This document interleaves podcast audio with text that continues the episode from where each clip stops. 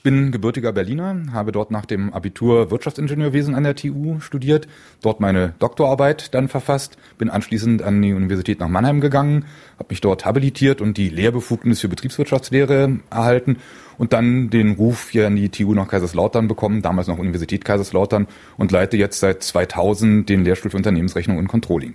Die Medien haben aufgeschaut, als plötzlich eine Studie rauskam, die Sie durchgeführt haben. Äh, da ging es um Psychopathen in der Wirtschaft. Was hat ein BWL-Experte mit Psychopathen zu tun? Normalerweise doch eigentlich gar nichts. Ja, ist natürlich ein spannendes Thema in der Tat. Ähm, ich bin dazu gekommen, weil ich eine verhaltensorientierte Controlling-Forschung betreibe. Also was mich interessiert ist, wie reale Menschen und damit auch reale Manager tatsächlich Probleme lösen, nicht Modellmenschen, wie die Betriebswirtschaftslehre normalerweise das annimmt. Und dafür habe ich dann angefangen, auch verhaltenswissenschaftlich orientierte Mitarbeiterinnen und Mitarbeiter einzustellen. Das erste war eine Psychologin, aus dem Saarland übrigens. Ähm, und als ich der dieses Konzept des Modellmenschen des Ökonomischen erörtert habe, den Homo economicus, wie wir ihn nennen, sagte die spontan, das ist ja ein Psychopath. Ähm, bis dahin hatte ich ein Alltagsverständnis von Psychopathen, so wie wir wahrscheinlich alle. Äh, das sind Menschen, die nachts rumläufen und anderen Leuten die Bäuche aufschlitzen oder ähnliches. Aber sie hat mir dann erläutert, nein, es gibt diese sogenannten Faktor 1 Psychopathen, die eben nicht aggressiv sind, nicht gewalttätig sind, sondern emotionslos, rational, berechnend, nur auf ihren eigenen Vorteil bedacht.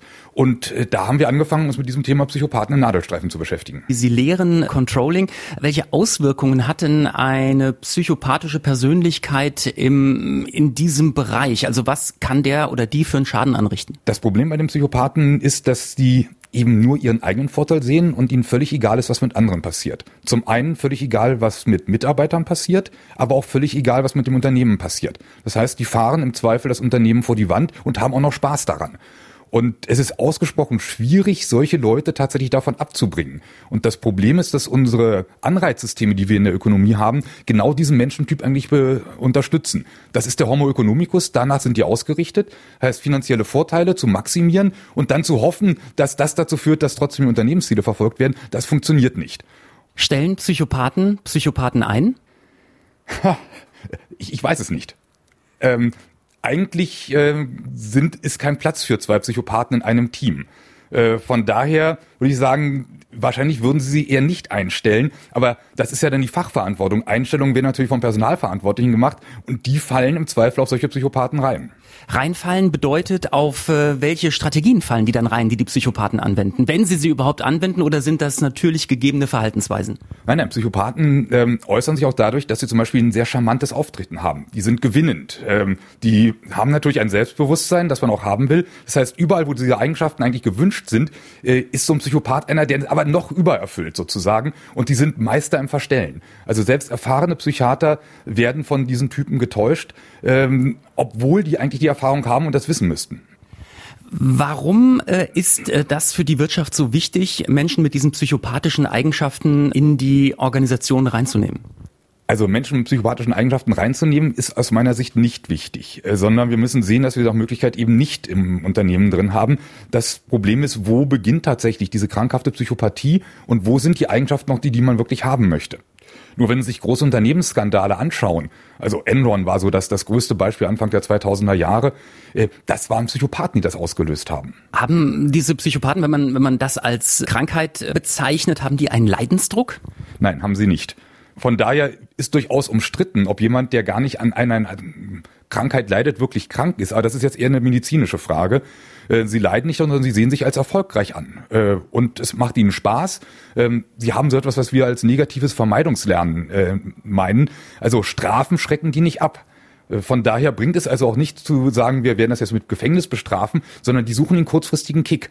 Und das haben wir zum Beispiel natürlich im Finanzbereich, im Investmentbanking, wo im Sekundentakt sich die Kurse ändern. Da haben sie permanent diesen Adrenalinstoß, den die Psychopathen brauchen.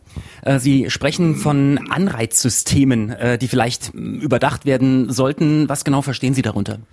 Ähm, das, was in der Öffentlichkeit so unter Manager-Boni gehandelt wird. Also jemand, äh, der zusätzlich zu seinem fixen Gehalt einen variable Gehaltsbestandteil kriegt, der im Zweifel um Größenordnung mehr ist als der fixe Bestandteil und der ist daran gekoppelt, wie erfolgreich äh, dieser Mensch ist. Und wenn ich nun den Erfolg zu Lasten von anderen für mich persönlich maximiere, dann haben wir ein Problem.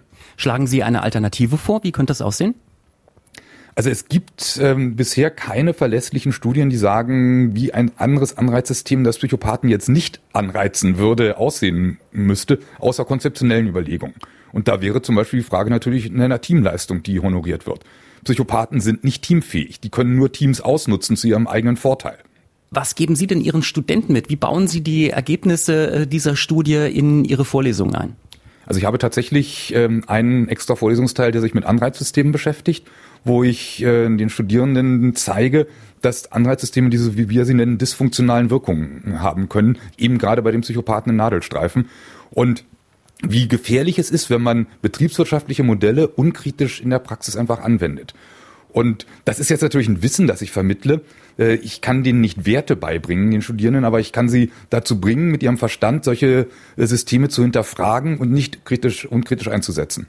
Äh, welche Reaktionen erfahren Sie von den Studierenden darauf?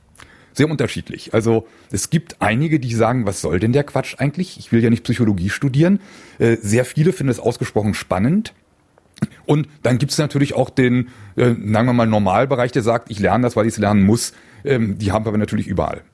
Als Sie die Befragung durchgeführt haben, gab es auch Informationen im Rahmen dieser Studie, mit denen Sie vorher nicht gerechnet hätten? Man hat ja immer so eine kleine, kleine Voraussicht, wo man sagt, das kommt wahrscheinlich rein, das gibt es. Äh, gab es da Überraschungen? Also, dass die Effekte so stark sein würden, hätte ich nicht erwartet. Ich habe die Studie auch nicht alleine durchgeführt, sondern das haben wir hier im Team gemacht. Da war auch ein Sozialwissenschaftler mit dabei. Äh, also jetzt nicht nur, dass der Controller jetzt im, im fachfremden Gebiet da, da rumstochert. Also die Stärke der Effekte hat mich gewundert und ganz interessant war, dass die Zustimmung zu Bilanzmanipulationen anders aussah als beim Insiderhandel was womöglich daran liegt, dass Insiderhandel doch von der Öffentlichkeit her nicht so als, als äh, ein Verbrechen wahrgenommen wird, als eine Straftat wahrgenommen wird. Äh, da wissen wir aber nicht, warum das tatsächlich so ist. Das ist nur eine Vermutung. Wenn man jetzt diese psychopathischen Menschen versucht zu identifizieren und in Gesprächen versucht herauszufinden, hat der diese Eigenschaften, wie macht man das am besten? Gibt es äh, spezielle Herangehensweisen, um die äh, zu erkennen? Selbst erfahrene Psychiater haben Schwierigkeiten, lassen sich von diesem Psychopathen täuschen. Und es gibt eine relativ ernüchternde Aussage von Spezialisten, die sagen, wenn sie der Meinung sind, dass ihr Chef ein Psychopath ist, haben sie eigentlich keine Chance. Äh, dann sehen Sie zu, dass Sie Land gewinnen, notfalls das Unternehmen verlassen müssen, denn äh, Sie werden es nicht schaffen, sich gegen so einen Typen durchzusetzen. Ich vermute, Ihre ähm, Veröffentlichung ist nicht nur auf Liebe gestoßen, vielleicht gab es auch kritische Anmerkungen. Was gab es für Reaktionen aus der Öffentlichkeit? Also die Reaktionen waren in der Tat relativ stark, was ich nicht so gedacht hätte. Es war nur eine kleine Pressemitteilung, die hier auf der Homepage von der TU Kaiserslautern erschienen war und äh, die ist relativ stark eingeschlagen. Ich habe Rückmeldungen von einigen Menschen bekommen, die gesagt haben, genau das habe ich bei mir so erlebt, äh, was das auch bedeutet, wie dort äh, Leben zerstört werden, Karrieren zerstört werden. Ähm, also das hat mich schon sehr beeindruckt, äh, dass da Menschen, die mich ja gar nicht kannten, mir plötzlich ihre Lebensgeschichten äh, erzählt haben, sagen, bleiben Sie da dran, das Thema ist wichtig äh, und überlegen sich, was kann man gegen diese Typen machen. Sie sind ähm, ermutigt worden von äh, Lesern der Studie in diesem Gebiet weiterzumachen. Äh, werden Sie da weitermachen? Haben Sie was geplant? Ja, wir bleiben auf jeden Fall an dem Thema dran, äh, gerade was die Gestaltung von Anreizsystemen angeht, äh, weil wir da die größte Möglichkeit sehen, Psychopathen durch so einen Selbstselektionseffekt äh, aus Unternehmen rauszukriegen. Da, wo das für die langweilig ist, in Anführungszeichen, gehen die nicht hin. Äh, und das jetzt ähm, in, in Anreizsystemen umzusetzen, das finde ich ein sehr spannendes Thema. Sie haben eben angesprochen, äh, die zerstören Leben, die zerstören Karrieren. Wie äußert sich das? Also wir haben tatsächlich äh, Zahlen, die zeigen, äh, dass erhöhte Krankenstände, dass erhöhte Fluktuation ähm, ein Indikator dafür sein können, nicht unbedingt müssen, aber sein können, dass dort eine psychopathische Führungskraft äh, ihr Unwesen treibt. Und da sollten Unternehmen sehr aufmerksam sein, wenn zum Beispiel nach dem Wechsel äh, eines Vorgesetzten plötzlich die Krankenstände ansteigen, Fluktuation da ist äh, und natürlich auch in Mitarbeiterbefragungen Unzufriedenheit geäußert wird. Was ist Ihre Erfahrung? Wollen das die Führungsetagen wissen, wenn da was schiefläuft? Jein. Die Psychopathen selber natürlich nicht. Die werden alles daran setzen, dass sie nicht auffliegen und da sind sie auch sehr geschickt darin. Ähm, anständige, in Anführungszeichen, äh, Führungskräfte wollen natürlich, äh, dass da etwas rauskommt, dass da auch Prävention betrieben wird. Äh, es ist aber schon mal schwierig, dürfen Sie jemand, selbst wenn Sie jetzt identifiziert haben, das ist eine psychopathische Führungspersönlichkeit, dürfen Sie den deswegen einfach entlassen? Ist das nicht eine Diskriminierung aufgrund einer Krankheit, die diese Person hat, wenn die noch gar keinen Schaden angerichtet hat? Äh, das sind jetzt arbeitsrechtliche Fragen, das sind natürlich aber auch ethische Fragen, äh, die noch überhaupt nicht beantwortet sind. Wenn Sie einen Appell loslassen könnten an die Entscheider in der Wirtschaft, aber auch an äh, die Mitarbeiter, die mit Psychopathen zu tun haben, was wäre das? Also zum einen Sensibilität dem Thema gegenüber. Das ist bisher, glaube ich, noch nicht ausreichend vorhanden. Dass auch Mitarbeiter häufig, wenn sie unter einem Vorgesetzten leiden, die Ursache woanders suchen, nicht unbedingt darin, dass das dieser Mensch ein Psychopath sein könnte. Und natürlich auch bei Betriebsräten, Personalräten, dass die auch ein wachsames Auge darauf haben. Da müsste es, denke ich, noch deutlich mehr Aufklärung geben. Vielleicht ein Nebenaspekt. Die Untersuchungen zeigen, dass Männer signifikant stärker von solchen psychopathischen Persönlichkeitsstörungen betroffen sind als Frauen. Also auch ein Gender-Aspekt, der dort eine Rolle spielt, der äh, aber auch daran liegen könnte, dass bisher überwiegend Männer im Fokus solcher Untersuchungen waren. Vielleicht äußert sich Psychopathie, zumindest bei diesem Faktor 1 Psychopathen, bei Frauen ganz anders als bei Männern. Äh, ebenfalls noch ein weites Feld.